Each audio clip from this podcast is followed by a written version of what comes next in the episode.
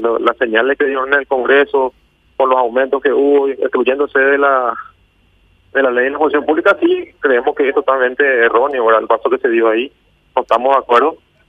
Pero tampoco pensamos que el veto genera un estrés muy importante de entrada de analizar el plan financiero duro, rígido, no solamente para el Senado, para todas las entidades. Vamos a trabajar en un decreto reglamentario que ponga toques y vamos a tratar de mitigar todo lo que se pueda en estos momentos que se dieron.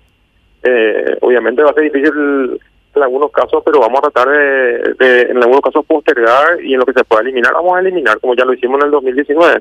Cuando vimos el aumento, Hacienda fue que levantó la mano y dijo, esto, no está bien, y suspendimos todos los aumentos, y eh, eso no creó un problema político también, pero lo hicimos. vamos a hacer exactamente lo mismo, vamos a analizar qué herramientas tenemos y vamos a ver si podemos implementar la misma cosa ahora. Nosotros enviamos el presupuesto sin ningún aumento, cero aumento en ninguna línea. Se envió así, inclusive se restó, se disminuyó en, todo lo que es premio, bonificaciones, horas extras, los famosos subsidios familiares, todo eso se, se recortó, se eliminó.